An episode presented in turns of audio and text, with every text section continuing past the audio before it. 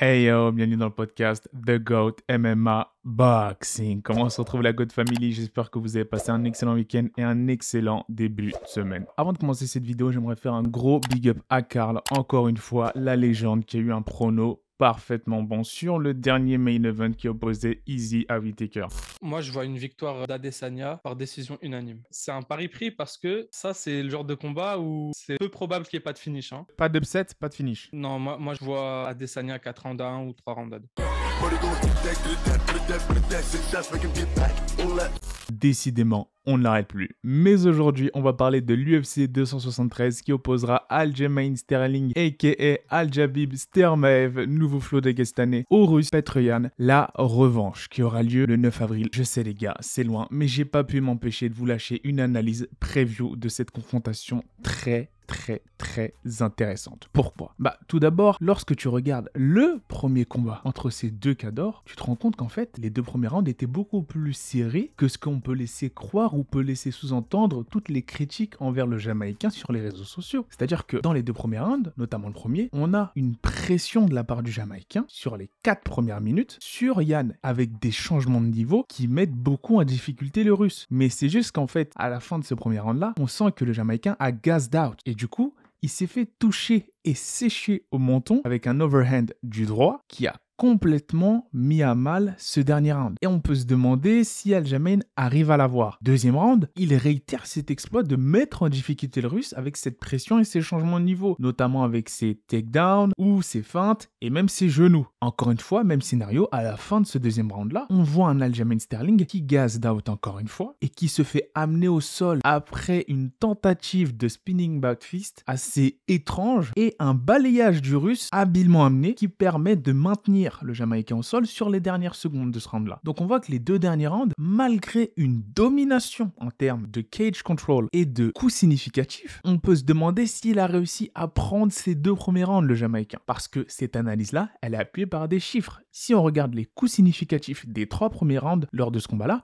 on voit que Sterling est largement devant, enfin largement, et devant dans les deux premiers rounds. 27 à 11 pour le premier round, 15 à 8 pour le deuxième round. Après, à partir du troisième round, bien évidemment, vous connaissez l'histoire le Jamaïcain commence à devenir le jouet du russe. Et ça, c'est vrai que c'est compliqué. Parce que quand on connaît la stratégie et surtout l'explosivité et la puissance du russe comparée à celle de Sterling, on voit que là, la différence est assez flagrante. Il n'y a pas besoin d'être devin pour voir que Petroyan est beaucoup plus puissant et explosif qu'Aljamain Sterling. Et quand il laisse passer la foudre de ses adversaires dans les deux premiers rounds, après, c'est compliqué. C'est compliqué si tu n'arrives pas à infliger de dégâts significatifs à Petroyan. Ça s'est vu notamment dans le combat face à Cory Sandhagen qui était magnifique. C'était une striking demonstration de ces deux-là, dans laquelle on a pu observer qu'une fois que le russe avait laissé passer la foudre de l'américain, eh bien il réussissait à prendre le dessus en striking sur un striker d'élite. Donc forcément, face à Sterling qui de base est un lutteur, le scénario était assez prévisible s'il n'arrivait pas à, entre guillemets, l'éteindre dans les 2-3 premiers rounds. La question est de savoir maintenant qu'est-ce qui va dans le coin d'Aljamain Sterling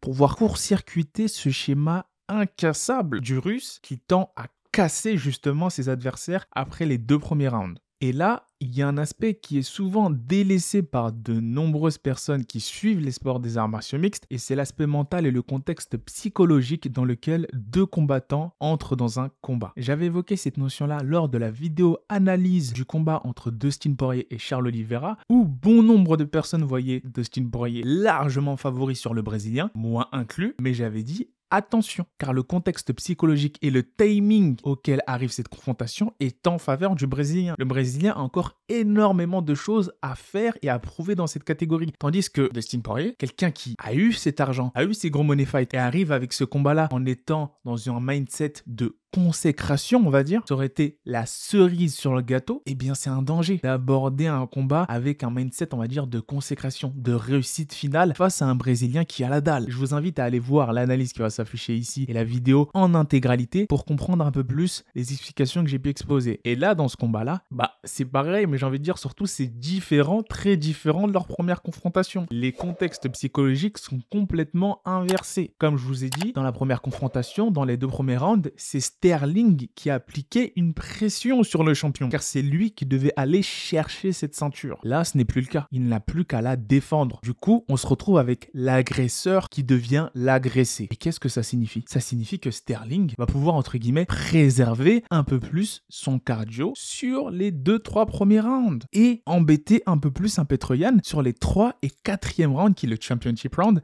qui vaut beaucoup avec ses changements de niveau. Et on voit que techniquement, d'un point de vue intrinsèque MMA pur, il n'y a pas un si grand écart que ça en termes de lutte et de striking entre l'américain et le russe. Ce qui fait qu'un contexte favorable comme celui-ci, dans lequel Aljamain Sterling va pouvoir être un peu plus en maîtrise, sans avoir à craindre de laisser filer trop de rounds, peut s'avérer plus dangereux et délicat que prévu pour le russe. Et c'est un sujet qui fait encore débat malheureusement. Bah oui, parce que dans le dernier combat de championnat de ce week-end qui opposait Whitaker à Adesanya, on a vu que le champion était en maîtrise sur 5 rounds. C'était un combat serré, c'était même pour certains un sparring match, comme a pu le dire Michael Chandler, mais malheureusement, la victoire est légitimement revenue au champion, puisque Whitaker a peut-être manqué d'agressivité. Et on sait que ce ne sera probablement pas le cas pour Petroyan. Ce dernier qui sait mixer les deux, être défensif, laisser venir ses adversaires et les prendre en compte, ou être l'agresseur, comme ça s'est vu pour Aldo et d'autres combats. On voit donc là que, à l'inverse de ce que beaucoup de personnes peuvent penser, ce combat sera beaucoup plus intéressant que prévu. Et je pense plus disputé que le premier, qui était déjà pas mal disputé dans les deux premiers rounds. Sans parler du fait qu'Aljamain Sterling utilise sur les réseaux sociaux une psychologie inversée vis-à-vis -vis des trolls russes qui l'agresse sur les réseaux en disant qu'il a usé d'un jeu d'acteur pour obtenir sa ceinture. Sur beaucoup de posts, notamment des posts d'ESPN MMA et d'autres, qui ont annoncé l'officialisation de ce combat-là, on a pu voir un Aljamain Sterling qui a trollé en disant c'est toi le faux champion, c'est toi l'acteur, parce que tu as une fausse ceinture Et là, on voit bien que son objectif est d'énerver un maximum Petroyan pour que le jour du combat, il soit le plus agressif possible, ce qui est en la faveur d'un Aljamain Sterling. On a vu ce que ça avait donné quand un combattant était agressif dans les premiers rounds face à Sterling. Ça s'est très mal fini pour son adversaire, et je pense notamment à Cory Sandhagen. Est-ce qu'un scénario similaire est probable pour le russe? Je ne pense pas. Je pense que Petroyan reste quand même le grand favori de cette confrontation. Mais ce sera beaucoup plus disputé parce que le contexte est totalement différent. L'agresseur devient Petroyan dans les deux premiers rounds, ce qui laisse le temps à Sterling d'adapter son game plan et surtout de préserver son cardio, je me répète. Parce que lorsqu'un striker vous met la pression et que vous êtes un lutteur, en général, vous appréciez beaucoup. Vous appréciez beaucoup ce genre de choses. Vous pouvez contrer sur les changements de niveau, vous pouvez l'amener au sol très facilement en cas de tentative de coup de genou, de low kick. Et s'il arrive à être dans la gestion sur 5 rounds, attention à la décision unanime, les mecs. Attention à la décision unanime. C'est pourquoi Petroyan va devoir, et je pense que c'est le game plan, essayer de terminer et de finir un Aljamain Sterling dans les trois premiers rounds. Parce qu'on peut dire ce qu'on veut. On peut dire Aljamain Sterling c'est un acteur, on peut dire c'est un comédien. Le mec s'entraîne comme une brute. Et le gars, avec Eric Nixig dans son coin et d'autres coachs très talentueux, ça peut faire très mal d'un point de vue stratégique. Et il a le niveau d'élite. Certes, c'est pas très honorable la manière avec laquelle il est devenu champion, et maintenant qu'il l'est, attention aux surprises, les mecs. Parce que s'il y a bien une chose qu'on ne peut pas lui enlever, c'est son fight IQ à Aljamain Sterling. Plusieurs fois, son expérience dans la cage et notamment l'UFC lui a permis d'acquérir un fight IQ bah, qui lui a même octroyé d'ailleurs une place d'analyste au sein des consultants de l'UFC. J'ai donc envie de vous dire à tous, faites très attention.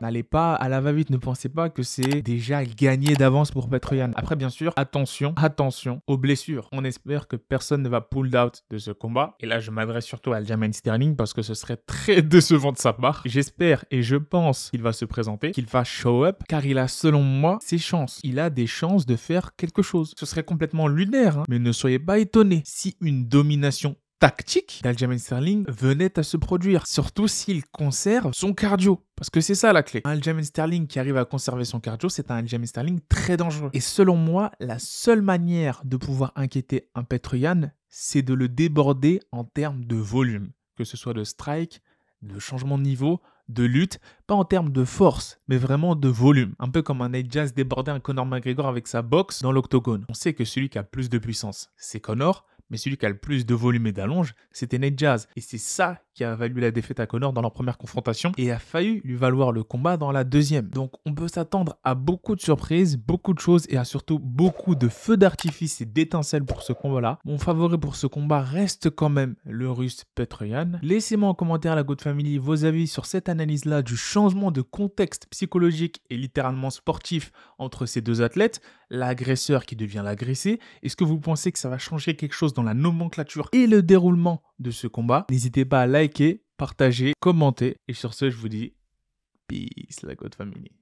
C'est la fin de cette vidéo, si t'as kiffé n'hésite pas à liker, partager et laisser ton avis en commentaire. De plus, on fait souvent des traductions de conférences et autres contenus non monétisés. Alors si tu veux soutenir le podcast, clique sur le bouton rejoindre et obtiens ton premier badge The GOAT. Peace.